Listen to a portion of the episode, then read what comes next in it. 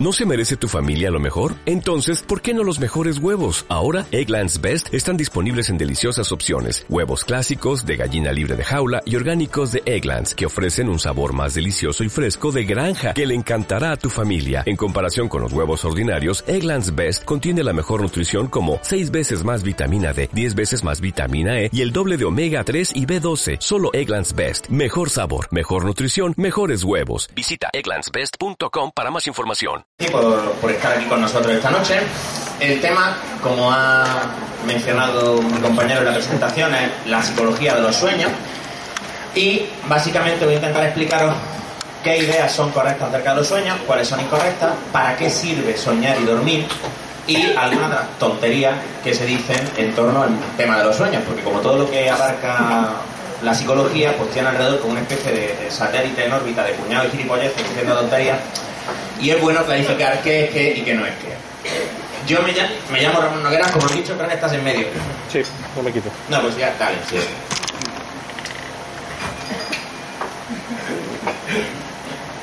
Espérate. A ver, por ahora. Esta es una de las pocas fotos del centro de Nicaragua que hay, así que esta es una de las que se usan. Yo, este soy yo, Ramón Nogueras. Dale, por favor. soy de Granada, como habréis notado por, el, por el acento. Estudié psicología. Ramón, usa el, usa el, sí. Ay, qué bueno, no, nací exactamente aquí, nací en Granada, donde, como decía, estudié psicología y empecé a trabajar como psicólogo en consulta. Luego hice un máster en recursos humanos, me fui a vivir a Madrid, donde estuve trabajando en una multinacional, luego en una consultora y luego ya me puse por libre. En 2008 me ligué con una catalana y me fui a vivir aquí cerca de la Familia y me he estado dedicando a varias cosas. Me he dedicado a la consultoría en recursos humanos, tengo una consulta, doy clase en un par de universidades, eh, doy conferencias de divulgación y un poco por el pito del sereno. Ahora estoy editando un libro también, lo que, lo que sale. Y hace tres años nació Mónica, que me ha dado una fantástica y amplísima experiencia en los efectos de la privación de sueño, que voy a compartir con vosotros. Y en lo bonito que es la paternidad y cómo nuestros mecanismos evolutivos nos cablean para que no vendamos a la niña a un circo después de un año y tres meses sin pegar ojo. Así que esta va por ti, Mónica. Esta va por ti.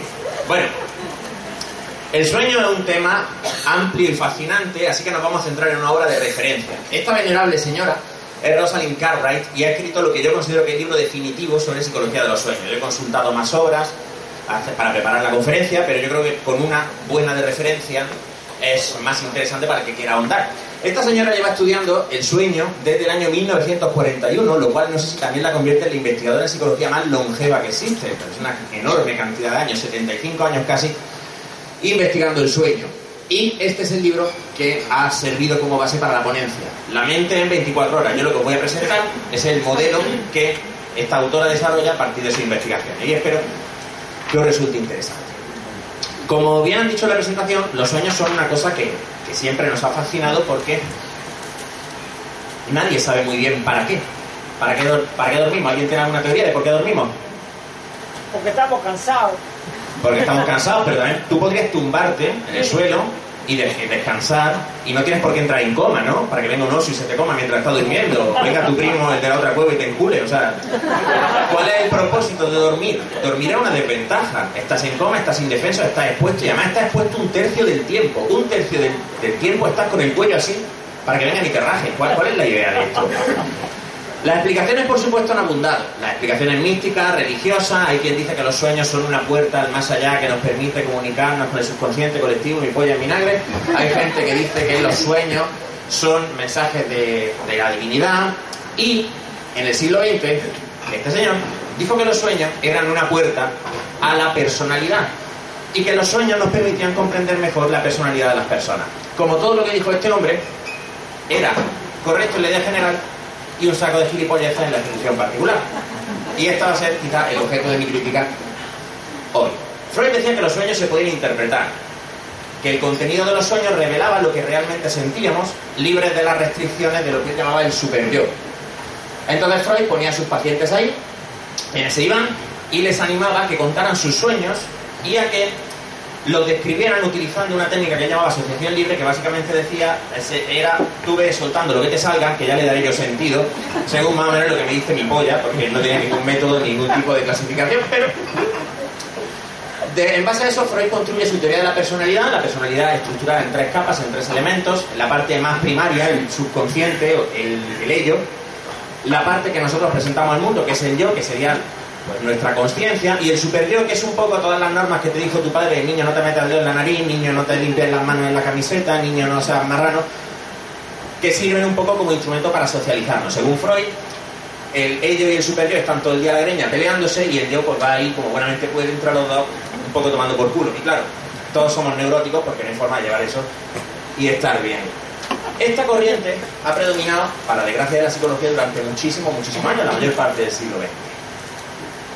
Y esta idea de que el sueño es un pasaje fabuloso que nos revela las profundidades de nuestra mente, a los psicólogos que hacen ciencia les ha intrigado porque, oye, y si es verdad, a fin de cuentas, Freud dijo dos cosas que eran muy importantes y muy correctas, aunque la explicación que él dio no tenía nada que ver con la realidad. La primera, que los procesos inconscientes son muy importantes. La segunda, que las experiencias tempranas son muy importantes. Luego, la explicación que dio a cada uno de estos puntos no tiene absolutamente nada que ver con nada. Pero ahí acertó. ¿Puede ser que haya acertado en esto? Pues en los años 40 y 50 empezaron investigaciones para intentar esclarecer qué pasa con los sueños. Hasta entonces los sueños se pensaba que era, bueno, pues que tú te acuestas, el cerebro se apaga y luego, pues por... Lo hizo un mago, hay sueños, y a veces te acuerdas, y a veces no, y a veces los sueños molan, y a veces son chungos, y quién sabe, ¿no? A veces son gases. Y aquí tenemos a nuestro primer héroe de la, de la noche. Hay varios héroes esta noche. Este señor es Nathaniel Clayman. Siento que la foto no sea muy buena, pero no he podido encontrarla mejor. Este hombre en 1953 inició la investigación del sueño seria y como buen científico, pues está poniéndose en el electrodo él, porque para ser un buen científico tienes que estar dispuesto a inyectarte, operarte o colocarte lo que sea en el cuerpo. Este fue el primer científico que se le ocurrió que podría ser buena idea intentar registrar el funcionamiento del cerebro mientras dormíamos usando una técnica que entonces era nueva, que se llama electroencefalograma. Y gracias a que este hombre tuvo la feliz ocurrencia de hincharse de ponerse electrodos y ponerse a dormir ahí, sabemos que el sueño está compuesto de fases. No voy a detenerme mucho porque probablemente a la mayoría de vosotros esto suena, ¿sí? Sí. Estupendo, suena. Voy a explicarla muy, muy por encima y voy a explicar un poco para qué sirve. Esto representa actividad cerebral, ¿de acuerdo? Cuanto más alta es la curva, más activo está el cerebro. Y el ancho representa cuánto tiempo pasamos en cada una de las fases. Entonces, si os fijáis, pues empezamos despiertos y vamos a atravesar varios ciclos. Cada ciclo suele ser unos 90 minutos aproximadamente. Esto está sujeto a una cierta variación entre personas.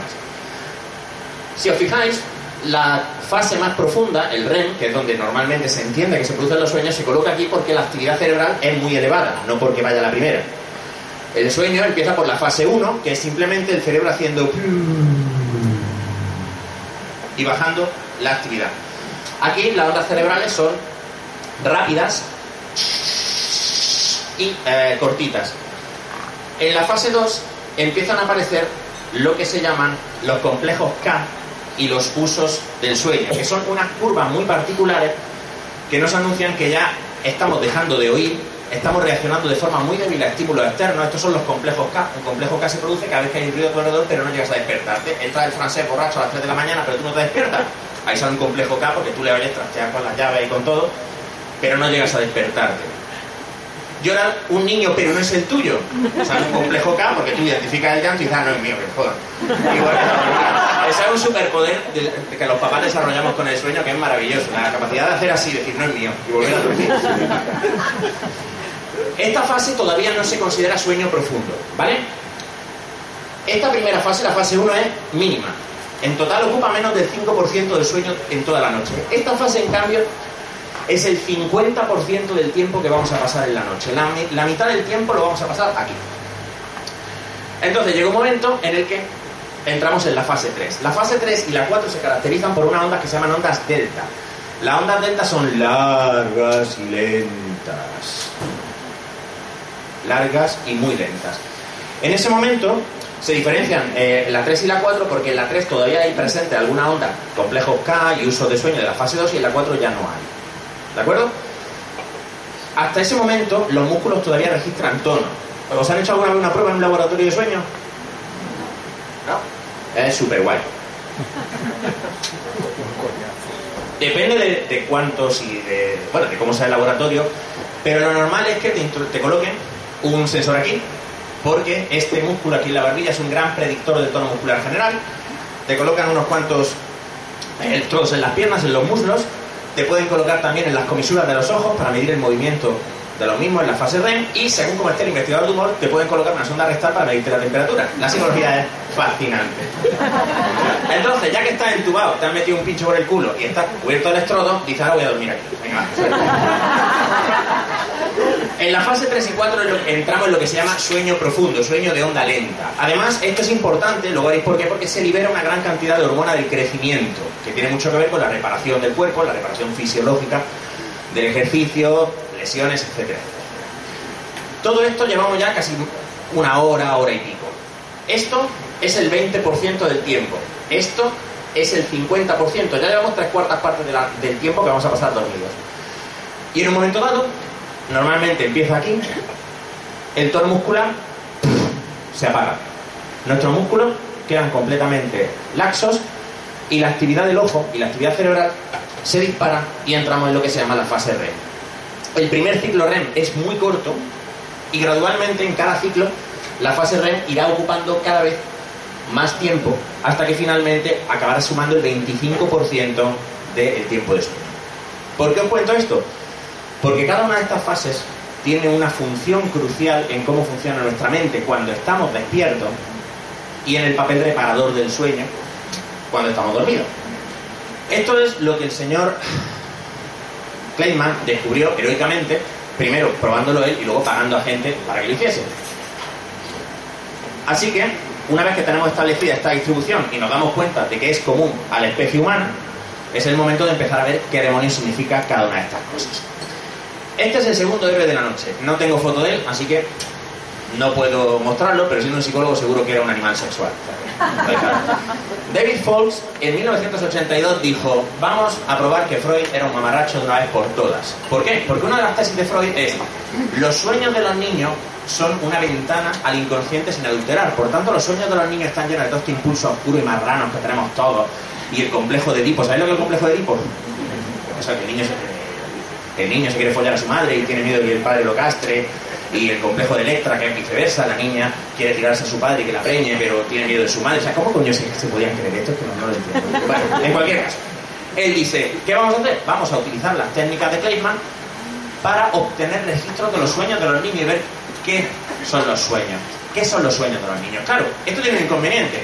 Ya estás tú incómodo porque estás con los electrodos y el pincho en el culo diciendo ahora voy a dormir. Ahora tú imagínate que además un investigador cada vez que entra en fase REM te deja estar un rato en fase REM y entonces te despierta y dice, ¿qué estás soñando? Porque ese es el sistema. Te despiertan, te piden rápidamente que describas lo que te pasa por la cabeza y te dejan volver a dormir. Esto es cinco veces cada noche. Esto es como cuando estás dando el pecho. Es una tocada de cojones constante. Pero no hay otra.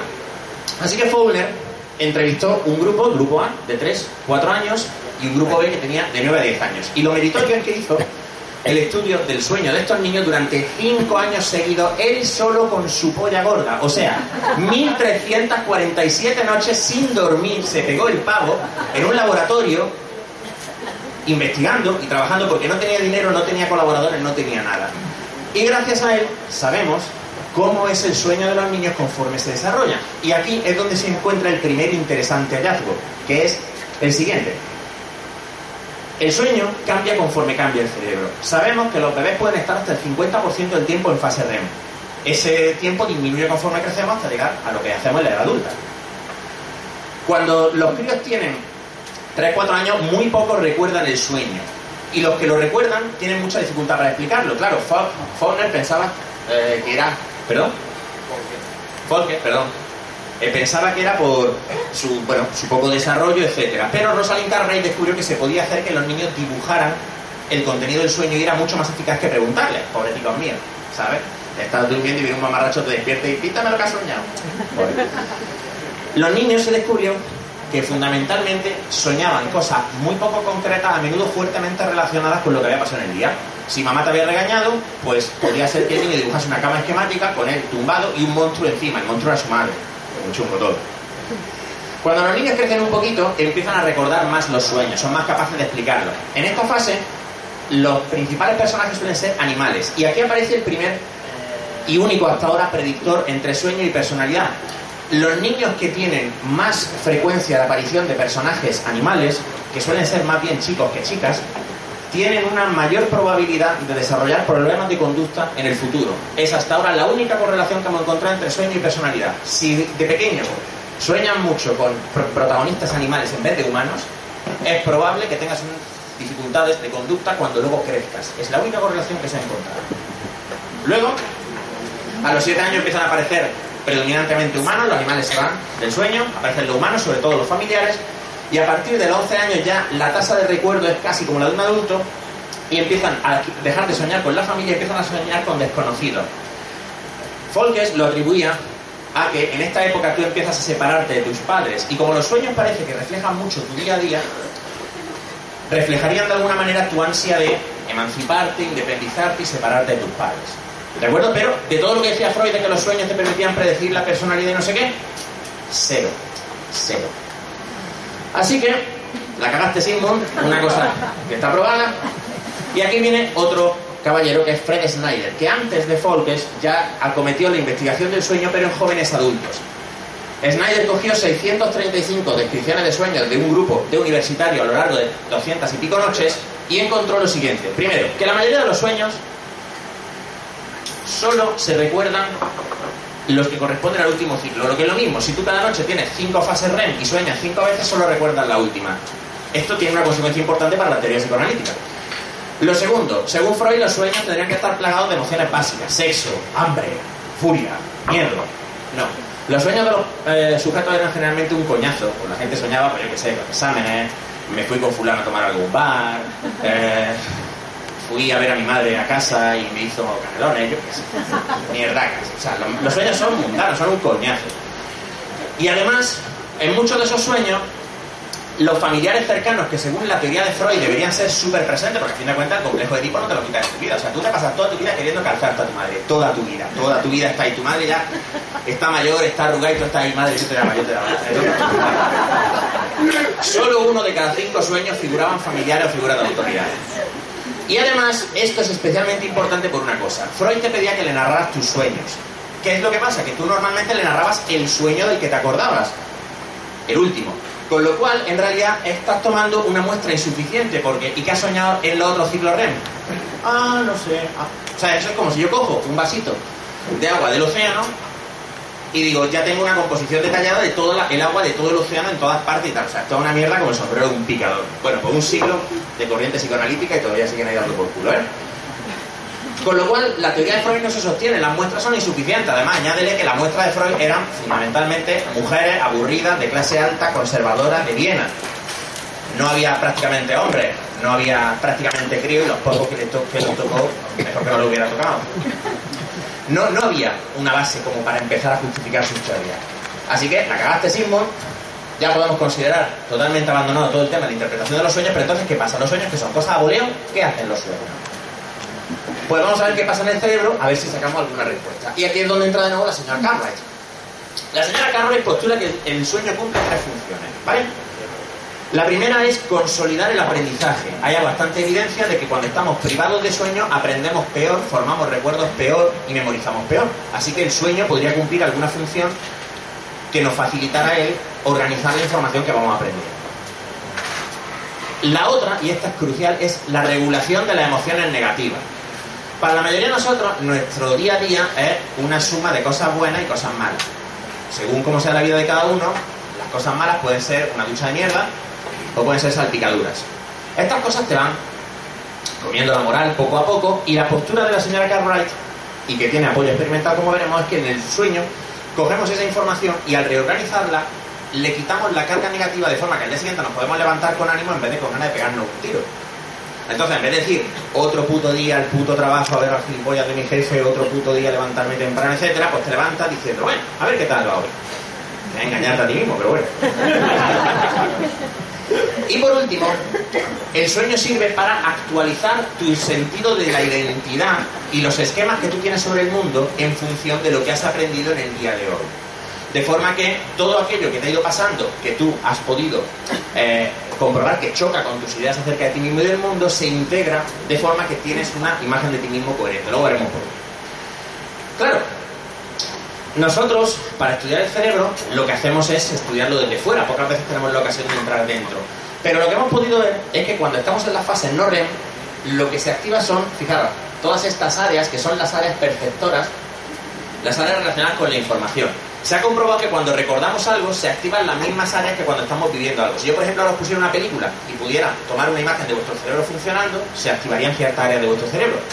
Si luego a los 20 minutos yo dijera, eh, háblame de la película que te he puesto, las mismas áreas se volverían a activar porque estaréis recreando la película. La memoria es una vuelta a representar, no es un recuerdo, no es que tú sacas una carpeta, sino que tú lo reconstruyes. Por eso los recuerdos, cada vez que se evocan, se modifican. La memoria es muy mentirosa. Durante el sueño REM parece que fundamentalmente lo que hacemos es recordar. Durante el sueño no REM, perdón. Pero durante el sueño REM pasa una cosa. Las áreas perceptivas son menos activas. El área frontal, que es el área que cubre todo lo que es la organización, la planificación, todo lo que usamos para dar sentido a las cosas que pasan, se apaga y se va de vacaciones. Y las áreas de asociación entran en funcionamiento. O lo que es lo mismo, esto parece indicar que estamos cogiendo la información, sobre todo la información emocional, y estamos organizándola y reorganizándola, pero como el área frontal está apagada, al cerebro le importa un supo si la narración tiene sentido o no. Y por eso los sueños son tan de puta madre, porque puede pasar cualquier cosa. ¿Por qué? Porque la parte del cerebro que se preocupa de estas mierdas, como la continuidad, la coherencia y todo se ha ido. Con lo cual, pues ya está, pues ahora estoy aquí y luego me doy la vuelta y estoy en el Sáhara. ¿Por qué? ¿A quién coño le importa? Área frontal se Y entonces un personaje aparece y luego desaparece. ¿Por qué? A qué coño le importa, digo la frontal. Esto explica por qué los sueños son tan volátiles, son tan variables, etcétera, etcétera, etcétera. Pero para ver exactamente si la hipótesis de la señora Cartwright son correctas, lo mejor es hacer lo que hacemos siempre los psicólogos cuando queremos ver cómo funciona algo, que es buscar a alguien a quien se le haya roto ese algo y entonces a partir de ahí intentamos elaborar cómo funcionaría si estuviera. Entonces, empezamos a buscar pacientes que tengan alteraciones de sueño y gracias a eso empezamos a elaborar un modelo que nos permite ver para qué sirven los sueños. Algunos descubrimientos previos que nos van a ayudar. Primero, la fase REM es cerebralmente hablando la más intensa de todas, es en donde más trabaja el cerebro. Vamos a recordar esto porque es muy importante. En la fase no REM lo que estamos haciendo es reproducir los recuerdos de lo que hemos aprendido en el día. Eso quiere decir que si nos despiertan, normalmente podemos describir cosas, o sea, soñamos en la fase no REM. Lo que pasa es que no son sueños como estamos acostumbrados a pensar en plan historias flipantes y curiosas, sino que son mierdas como se me olvidado ir a comprar. Tengo que hacer un informe. Eh, hay que apuntar a la niña extraescolares, cosas así. ¿Por qué? Porque estamos todavía pensando en lo que sucede en el día. Sin embargo, cuando despertamos en la fase REM, el sueño se vuelve más fantástico. Entonces, primer grupo, ¿qué pasa cuando tenemos una depresión? Y esto es, creo, verdaderamente interesante y verdaderamente aplicable. ¿Qué es una depresión?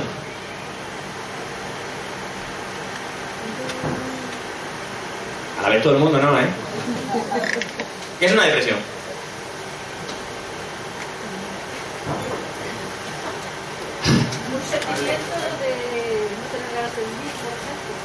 Una depresión es un estado anímico totalmente negativo, caracterizado por falta de ganas de vivir, falta de capacidad para disfrutar los, eh, las cosas que te suceden, perturbaciones del sueño, perturbaciones del apetito, perturbaciones del sexo, limitación de las relaciones sociales.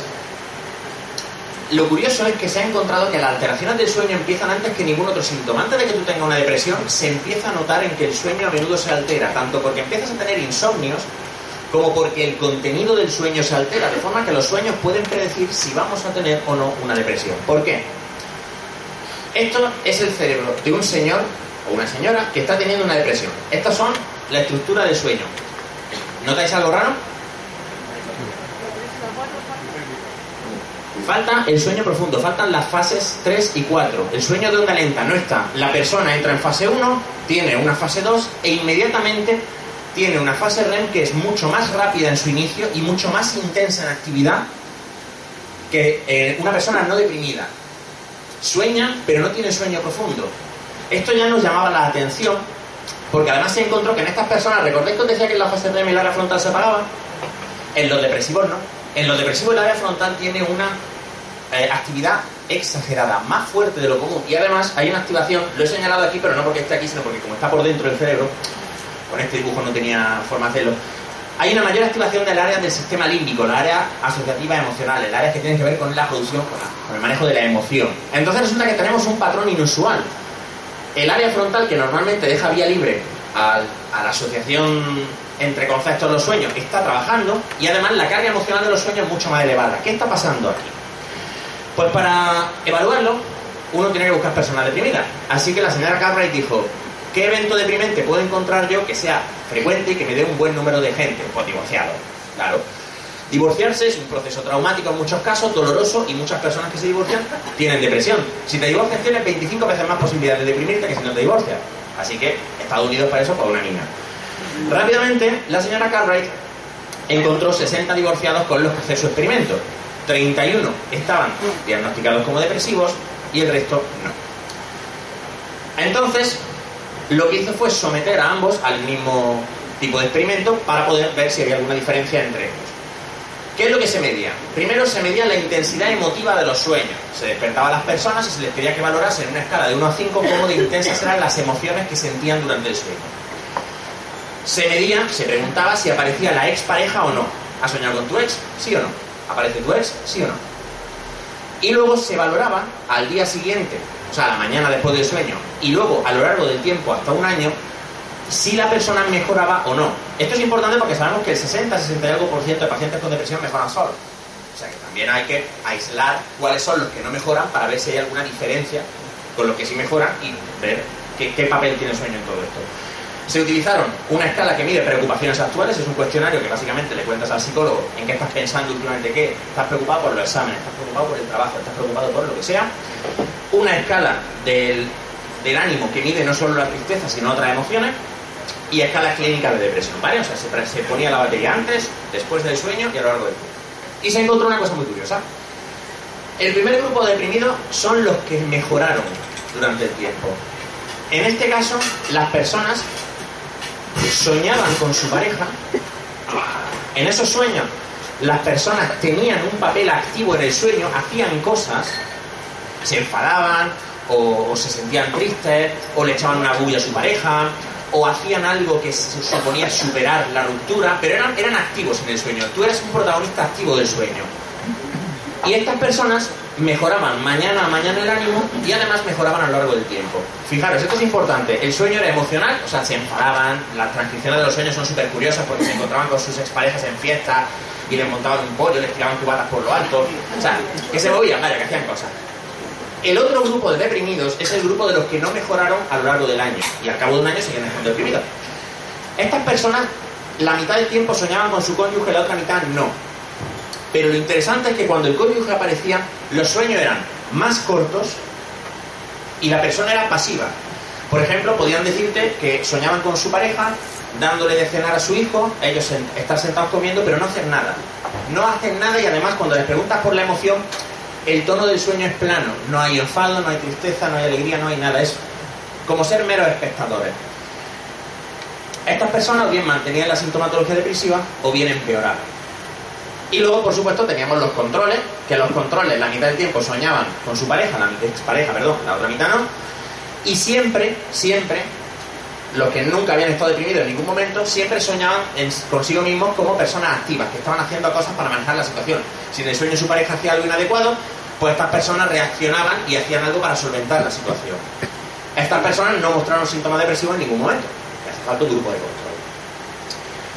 Para tener todavía más confirmación, Rosalind Cartwright hizo un segundo experimento, que es que cogió gente que directamente nunca había estado deprimida, ni se había divorciado ni nada, para poder comparar con gente completamente sana que además no hubiera pasado experiencias traumáticas recientes. 30 hombres, 30 mujeres, alumnos universitarios, y los dividieron simplemente si habían tenido algún pequeño problema en el último día o no. Un problema con un examen, un problema con el coche, lo que fuera. Y igualmente se medía su ánimo antes y después del sueño. Y se encontró lo mismo. Los que no tenían preocupaciones la primera mitad del sueño y la segunda eran sueños de contenido positivo. Si tú estás bien, tus sueños suelen ser positivos. Y al día siguiente se levantaban de mejor humor que se habían acostado. Y aquí viene otra cosa interesante. Los que sí tenían una preocupación, tenían un examen que no les había ido bien, tenían un problema de dinero, lo que fuese, la primera mitad de la noche sus sueños eran negativos. Eran sueños de miedo, tristeza, ansiedad, preocupación, lo que fuera. En la segunda mitad los sueños cambiaban de cariz y se volvían positivos. Se volvían sueños eh, divertidos, sorprendentes, interesantes. Y esta gente no solo mejoraba su humor, sino que mejoraba en mayor grado que el grupo que no había tenido ningún tipo de preocupación. Esto es uno de los datos en los que Rosalind Carver se apoya para decir que el sueño sirve para regular nuestro humor. Tú te acuestas de mala leche, pero si estás bien, procesa esos sentimientos negativos durante la primera mitad de la noche y los reconvierte en sentimientos positivos o neutros durante la segunda mitad de la noche, de forma que al día siguiente te levantas con ánimo, etcétera, etcétera, etcétera. Entonces, ¿qué sabemos que tiene un sueño reparador? Los sueños que ayudan a mejorar el ánimo, en primer lugar, son más largos. Más largos quiere decir que la, la trama es más larga, pasan más cosas. En segundo lugar, además es más compleja. Pasan muchas cosas, es complicado, hay muchos más personajes, el sujeto hace cosas, no se limita a ver. Y a menudo hay una emoción fuerte, en el caso de los divorciados, expresada acerca de la expareja. Y además, otro detalle que también llamó la atención de Rosalind Cartwright. En las personas sanas, en los sueños aparecen escenas del pasado y escenas presentes, cosas relacionadas con tu vida anterior y cosas relacionadas con lo que te está pasando a día de hoy. Con lo cual nosotros decimos, vale, el sueño tiene que ver con la regulación emocional. Eso es de cajón, a fin de cuentas. Tú cuando has dormido poco, ¿cómo te levantas? Te levantas de mala leche. ¿Cuántos de vosotros estáis hechos unos cabrones hasta que os tomáis el primer café? Mano arriba. Eso. Ya, y esto ya se sabía, pero claro, una cosa es que sea de cajón y otra cosa es demostrarlo empíricamente. Pues aquí tenemos un modelo que dice que de forma consistente con los datos los sueños sirven para regular la emoción.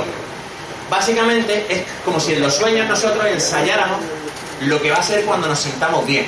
Las personas divorciadas en sus sueños se enfrentaban a sus exparejas y les hablaban de cómo se sentían o les eh, echaban en cara lo malos que habían sido, lo que fuera. Era un poco como si el sueño fuera una preparación, un ensayo antes de poder estar bien en tu día despierto. Pero claro, hay cosas mucho más interesantes que simplemente estar deprimida. Al final, estar deprimido un coñazo. ¿Alguna vez alguna de vosotros ha tenido un episodio de sonambulismo? ¿Manos arriba? ¿Cuántos de vosotros habéis tenido un episodio de sonámbulo como adultos? Adultos, de mayores. Pasada la adolescencia. Bastantes menos. El sonambulismo es una cosa que normalmente hace mucha gracia. Quiero decir, fíjate, la típica representación, ¿no? Tú andando como si fuera Frankenstein, es un gilipollas, ¿sabes? Y la gente teniendo cuidado de que no te estrelles. Pero lo cierto es que hay gente que ha asesinado a gente estando dormida. Hay gente que ha violado a gente estando dormida. Hay gente que ha intentado comerse rodajas de plátano fritas en vinagre estando dormida. Hay gente que se ha caído por ventanas estando dormida. Hay gente que se ha subido a lo alto de una grúa de 40 metros y ha amanecido enroscadita en lo alto de la grúa con todos los bomberos alrededor dando chillillo. Y claro, esto es evidentemente un trastorno del sueño. ¿Qué pasa ahí? ¿Qué es lo que va mal para que la mayoría de nosotros, cuando estamos durmiendo, nos quedemos quietecitos en nuestra cama, como mucho le damos pata al compañero de cama, y en cambio hay gente que se ponga heroica y diga voy a descubrir América? Vamos a verlo. Este caso yo lo cuento así soy un cretino, pero esto es bastante dramático. Este señor, fijaros en la carita que tiene, se llama Scott Falater. Este señor es mormón, ¿vale? Es un señor que era abstemio, estaba casado con una señora llamada Yarmila, tenían dos hijos, trabaja como trabajaba como ingeniero eléctrico, y una noche le pegó 44 puñaladas a su mujer, arrojó el cuerpo a la piscina y luego se acostó. Esto es una tragedia, pero lo que lo hace especial fue que lo hizo dormido. Y cuando la policía entró dando una patada en la puerta en su casa, él no sabía de qué demonios le estaban hablando ni qué es lo que había pasado. Para ser más preciso, este hombre tiene un vecino que se llama Gary Coons, que a eso de las diez y media, 10, 10 y media de la noche, escucha gritos, golpes y a los perros ladrando. Como tenían las casas contiguas, se asoma por encima de la valla y ve un cuerpo junto a la piscina. Piensa, pues alguien está de fiesta, se ha pillado una papa y se ha quedado dormido y hasta que dice, ¿qué coño? Son mormones, esta gente no se divierte nunca. ¿qué fiesta, qué fiesta?". Entonces, en la luz, ve luz en el segundo piso de la casa de Scott y ve a Scott por la ventana yendo de un lado para otro. Al momento Scott baja en pijama y se queda mirando el cuerpo de su mujer así. Entonces la coge, la deja, se va al garaje, vuelve con unos guantes, arrastra el cuerpo y lo tira en la piscina. Entonces el vecino dice, ya, ya está, ya, ya, bien, y llama a la policía. Cuando la policía irrumpe en la casa de Scott Falater, se lo encuentran bajando la escalera porque con el ruido, los gritos las patadas en la puerta se ha despertado diciendo, pero ¿esto qué es? Scott tiene la mano vendada, no sabe cómo. Tiene sangre en el cuello, no es suya, no sabe cómo. Se lo llevan, lo engrilletan, lo meten en el coche y más o menos él empieza a pillar que a su mujer le ha pasado algo, pero él no sabe qué. Los niños han dormido toda la noche, como ver, y no se han enterado de nada. ¿Qué ha pasado aquí? Quería cargarse a su mujer y cuando se puso a dormir dijo esta es la mía y aprovechó. ¿Qué pasó aquí? Este hombre ahora mismo está en prisión para eh, eterna, eterna, perdón, perpetua, no revisable, porque es Estados Unidos. Una década antes hubo un caso parecido, un tipo llamado eh, Kevin Parks, que cogió el coche durmiendo, condujo 23 kilómetros, se fue a casa de su suegra, le dio una paliza a su suegro y estranguló a su suegra. 23 kilómetros durmiendo. Fresquísimo. Se despertó encima de su suegra, que estaba muriendo, no estaba despierto del todo. En su declaración dice, vi a mi suegra con una expresión que no supe descifrar y apareció en una comisaría diciendo, creo que puedo haber matado a alguien. La diferencia está en que en Canadá se aceptó que no era responsable de sus actos y no se le encarceló. En Estados Unidos se le encarceló. La señora Cartwright actuó como testigo de la defensa en el caso de este hombre y aprovechó para intentar esclarecer qué es lo que había pasado. Sabemos que el sonambulismo, el sonambulismo perdón, es muy común en niños. Es tan común que normalmente los pediatras te dicen que no te preocupes, porque normalmente tiende a desaparecer al llegar a la adolescencia. Por desgracia también son comunes los terrores nocturnos, ¿sabéis lo que son? Sí, ¿Qué son? Venga, listo, ¿qué son? que viene el coco. Críos chillando, pero no están chillando toda la noche. Los terrores nocturnos se suelen dar en el primer tercio de la noche. Se suelen dar en la fase de sueño profundo, no a lo largo de la noche. En la última parte de la noche son pesadillas, que es otra cosa y luego veremos la diferencia. El terror nocturno, además, el niño no, está, no responde. Cuando lo despiertan no responde. En una pesadilla se despierta rápidamente. Todos habéis tenido pesadilla y el que durmiera con vosotros ha dicho, sí, estoy aquí. Y te quedas como diciendo, ah. Los terrores nocturnos, en cambio, el crío se puede poner allí a chillar a tope y no se calma ni a tiros. ¿Hay algo en común entre lo que pasó con el señor Falater, los terrores nocturnos y el sonambulismo infantil? Pues parece ser que sí. Tanto los terrores nocturnos como el, sonambulismo son lo que se llama parasomnias de la fase no REM, porque son antes de que empiece la fase REM, se dan en la primera fase de la noche, normalmente en torno a la primera hora. Esto es congruente con lo que pasó en el caso del señor Falater. El señor Falater se fue a dormir a las 9 y cuarto, 9 y media. A las 10 se levantó y se peló a su mujer. Y a las 10 y media estaba durmiendo otra vez. O sea, no tuvo tiempo literalmente de soñar en, en fase REM. Como digo, aparecen muy temprano y afectan a un montón de niños. Normalmente en el caso de los niños se debe simplemente a que el crecimiento es muy rápido, el cerebro ha de adaptarse y eh, la regulación de la onda delta no es buena. Por eso van reduciéndose conforme el crío crece, el cerebro va regulando su funcionamiento y desaparece. Sin embargo, parece ser que hay unos ciertos genes que hacen que no se suprima adecuadamente el control motor en la fase de sueño profundo. Porque el sonambulismo es hereditario. O lo que es lo mismo, si tú has tenido sonambulismo muy fuerte de, de joven y de adulto, lo más probable es que en tu familia haya más casos. Este era el caso del señor Falater. El señor Falater ya había tenido muchos episodios de sonambulismo, incluyendo uno cuando tenía 20 años en el que estaba en la cocina, su hermana apareció por allí en plan de Scott, ¿qué haces? Scott, sin darse decir nada, se dio la vuelta como para salir y cuando su hermana intentó sujetarle le calzó una hostia que la vistió de torera.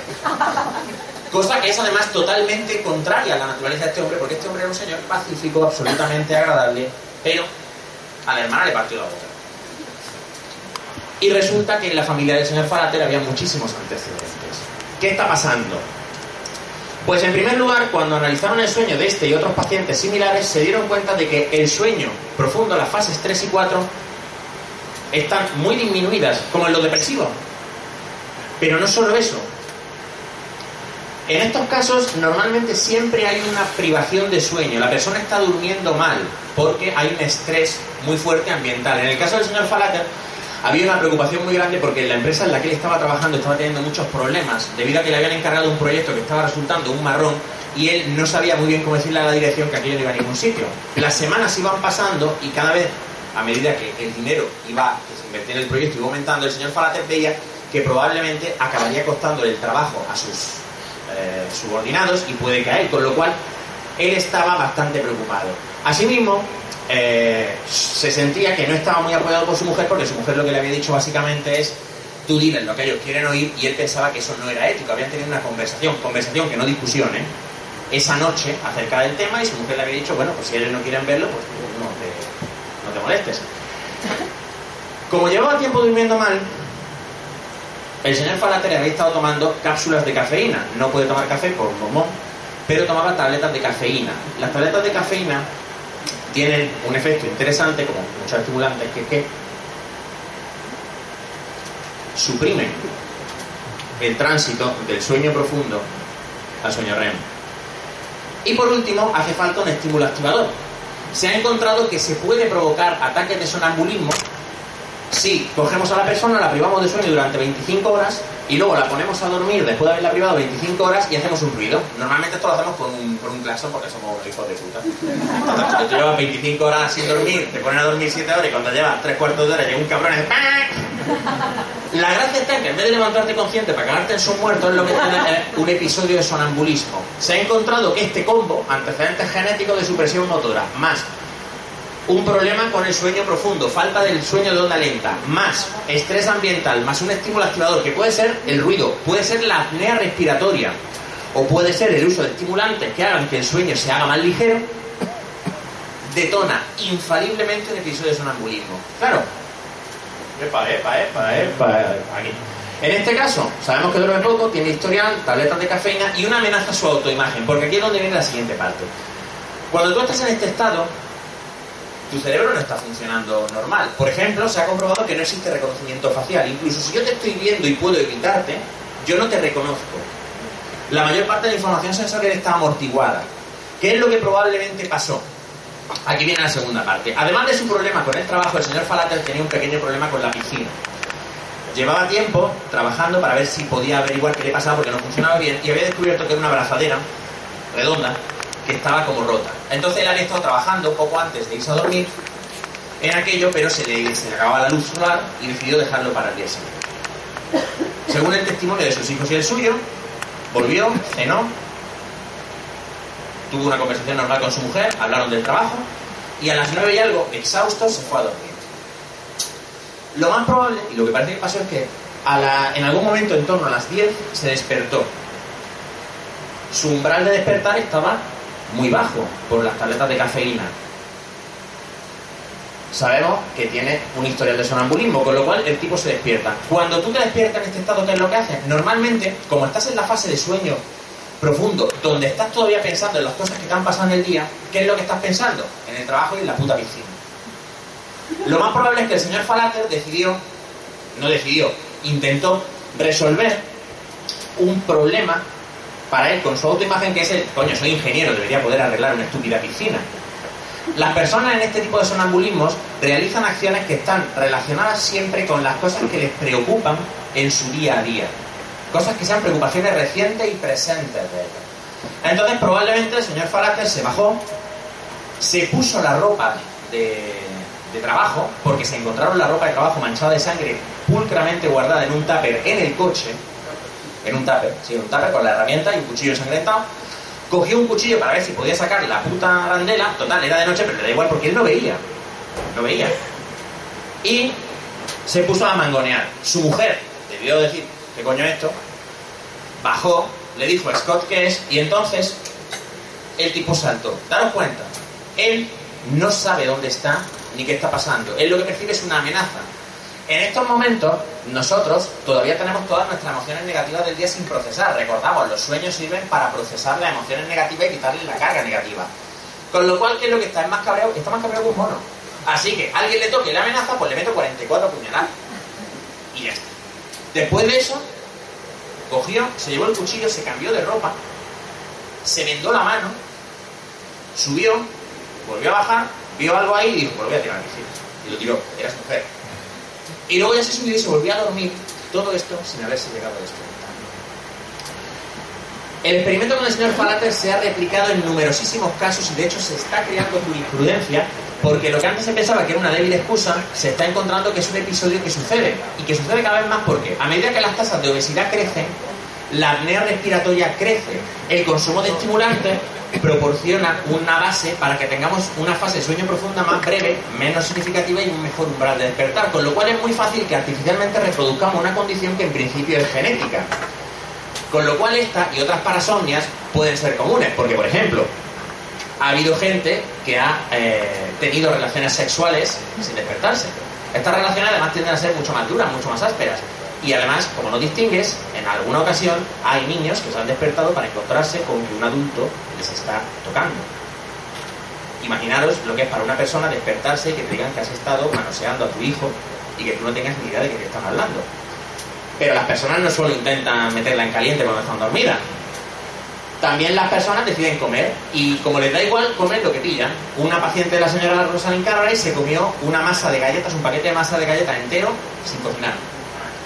Otra se despertó cuando la alarma de incendio de su casa saltó por la humareda porque puso vinagre en una sartén con una rodaja de plátano y lo puso a freír. Afortunadamente no llegó a comérselo, el humo hizo saltar el detector de contraincendios. También a veces las personas mandan emails dormidos. Vosotros descojonaros, pero cada vez más, dado que el trabajo es una fuente importante de estrés, si tienes preocupaciones relacionadas con el trabajo en tu cabeza y te despiertas durante la fase no REM, igual bajas y mandas un email que probablemente no sea muy articulado, pero que te puede meter en un problemilla o dos, según a quién se lo mandes y cómo. Y luego también tenemos los eh, exploradores, que son gente que, por ejemplo, coge el coche y se va a conducir por ahí. O una chica de 15 años en Londres que eh, salió de su casa, se fue andando, cruzó medio Londres, se subió a lo alto de una grúa de 40 metros de alto, se hizo un novillo alto y se quedó dormida.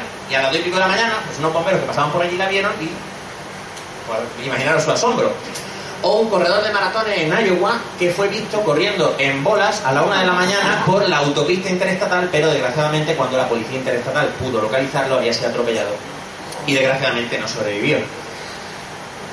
Esto es el origen de esa creencia popular que dice que es mejor no despertar a un sonámbulo. Esa creencia tiene una cierta justificación cuando el episodio se produce en la primera mitad de la noche. El sonámbulo tiene completamente desactivada la capacidad de reconocer quién es, ni dónde está, ni con quién está. Y dado que normalmente en esa etapa del sueño estamos procesando las emociones más básicas, agresión, lujuria, hambre, etcétera, etcétera, es muy posible que la reacción sea violenta. Es particularmente propenso a despertar una reacción violenta es el contacto físico. Pero claro, hay veces que no te queda más remedio porque a veces las personas sonámbulas atraviesan puertas de cristal o se meten en, situaciones realmente peligrosas. Las parasomnias REM, no REM, perdón, son el doble de comunes en hombres que en mujeres. las agresiones violentas solo afectan al 2% de la población, afortunadamente. Las sexuales son tres hombres por cada dos mujeres, más o menos, y el resto ya se reparte. De hecho, hay una anécdota muy divertida acerca de una paciente de la doctora Cartwright que eh, estaba muy preocupada con perder peso y no, no comprendía por qué no conseguía perder peso y luego resultó que gracias a una webcam pudieron constatar que todas las noches bajaba y se ponía como una cerda, pero honestamente no recordaba todo lo que se comía, porque para ella era un motivo de preocupación, pero no era consciente. Claro, qué cosa tan curiosa, ¿verdad? Esto, insistimos, es un efecto de que como no has llegado a tener sueño REM, tus emociones negativas, todo lo que has acumulado durante el día no se regula. Como no se regula, cuando algo te activa y te pone a moverte, tú actúas según las emociones que tienes en tu, sistema límbico en ese momento, que son lo que hace que tú muchas veces pues, se manifieste de esta manera tan encantadora. Si no hay sueño REM, no se regulan las emociones negativas a la baja, con lo cual al día siguiente te levantas de mala leche. Si encima estás en un episodio de sonambulismo, las consecuencias pueden ser muy, muy negativas. ¿Tienes la culpa? Ahora mismo todavía no hay en firme una sentencia. Yo soy partidario de pensar que no, no eres consciente, no, no puedes reconocer tu entorno, no puedes tomar decisiones y realmente estás actuando por el instinto más, más básico. Pero ahí está el señor el señor Stoffalter que va a pasarse el resto de su vida en la cárcel, a no ser que los alegatos que están presentando prosperen. Pero en el sueño pasan más cosas divertidas. Eh, ¿dónde vas? Se han encontrado que hay una serie de rasgos comunes a las personas propensas a tener este tipo de parasomnias. El primero, como he dicho, es que es más frecuente en varones. En segundo lugar, ¿hay alguna relación entre la secreción de hormona del crecimiento y este tipo de parasonias? Porque la mayoría de las personas propensas al sonambulismo suelen ser personas grandes. Me refiero, personas adultas. Los niños no, no tiene por qué. Pero suelen ser personas grandes, lo cual es curioso porque tienen suprimida la fase de sueño en la que se segrega hormona del crecimiento. Pero ahí es, algo que todavía no se ha esclarecido. En ambos sexos el nivel de testosterona suele ser elevado. Tanto los hombres como las mujeres suelen tener un alto nivel de testosterona. Y esto es muy relevante, todos ellos tienen un enorme autocontrol despierto. Lo que más caracteriza a este tipo de parasomnia es que son completamente contrarias a la conducta de, una, de la persona involucrada. Es la clase de persona que nunca mataría una mosca, que nunca le pondría la mano encima a nadie y tal, son los que muy a menudo se ven envueltos en este tipo de comportamientos cuando están dormidos. Claro, aquí Freud estaría bailando en la danza de la victoria diciendo, lo sabía, lo sabía, la represión de las emociones chungas, yo lo sabía, lo llevo diciendo un siglo. Pero no es así, Sigmund, la cagaste. La cuestión fundamental es que estas personas precisamente tienen un gran autocontrol despiertos porque en su fase REM hacen un gran trabajo de procesar esas emociones negativas. No es que las repriman, es que las procesan. Es diferente. Pero claro, si le quitas la posibilidad de llegar a esa fase, entonces no puede darse ese trabajo. ¿Cómo se trata esto? Clonazepam. ¿Sabéis lo que es el clonazepam? El clonazepam es un antipsicótico, pero uno de los efectos que tiene es que es bastante sedativo. El clonazepam suprime la fase REM en parte, un poquito, pero en dosis muy bajas facilita el llegar al sueño profundo, que es justamente lo que estas personas necesitan. Con lo cual, una dosis muy pequeña de clonazepam hace que duerman con normalidad y suprime por completo los ataques de, sonambulismo sin además tener efectos secundarios. De forma que esto es tratable. Lo digo por si alguno de vosotros es sonámbulo y se raya, que sepáis que esto se puede tratar, ¿vale? No penséis que vaya a violar a vuestra, a vuestra suegra por accidente o algo así, que podría pasar, pero eh, no es probable. Y por otro lado tenemos las parasomnias REM. Las parasomnias REM son las que se dan al final de la noche, en la última fase del sueño, y las más conocidas son, obviamente, las pesadillas. Las pesadillas solo se consideran trastorno cuando son repetidas en el tiempo y cuando se dan durante un periodo de tiempo prolongado, al menos dos semanas. ¿Alguno ha tenido alguna vez, no una pesadilla, evidentemente todos la hemos tenido, sino la experiencia de tener pesadillas durante mucho tiempo? Normalmente la vivencia, no te voy a preguntar por qué. Las vivencias traumáticas se relacionan con este tipo de pesadillas. Pueden ser vivencias momentáneas, por ejemplo, tras el 11 de septiembre hay un marcado aumento en pacientes infantiles reportando pesadillas frecuentes y continuas en los meses y años posteriores al ataque, o pueden ser traumas prolongados. Uno de los primeros estudios sobre las pesadillas prolongadas se realizó con supervivientes del campo de, campo de concentración de los alemanes. Pero la evidencia no es muy concluyente. Sabemos que la- las pesadillas se dan en la fase REM. Como además la interrumpen, porque lo normal es que te despiertes, no llegas a procesar el contenido negativo de la pesadilla, con lo cual a la noche siguiente lo tienes que volver a procesar. Con lo cual las pesadillas se tienden a repetir. Las pesadillas, dado que se dan en la fase REM, se recuerdan. Cuando te despiertas en la fase REM, suelen recordar el 80% de las veces lo que has soñado. Y eso sí, cuando se ha encontrado que cuando las pesadillas se vuelven recurrentes, las personas que las padecen tienden a evitar pensar en ello, intentan evitar pensar en las imágenes de la pesadilla, intentan apartarlo de su mente y no tienen éxito. ¿Por qué?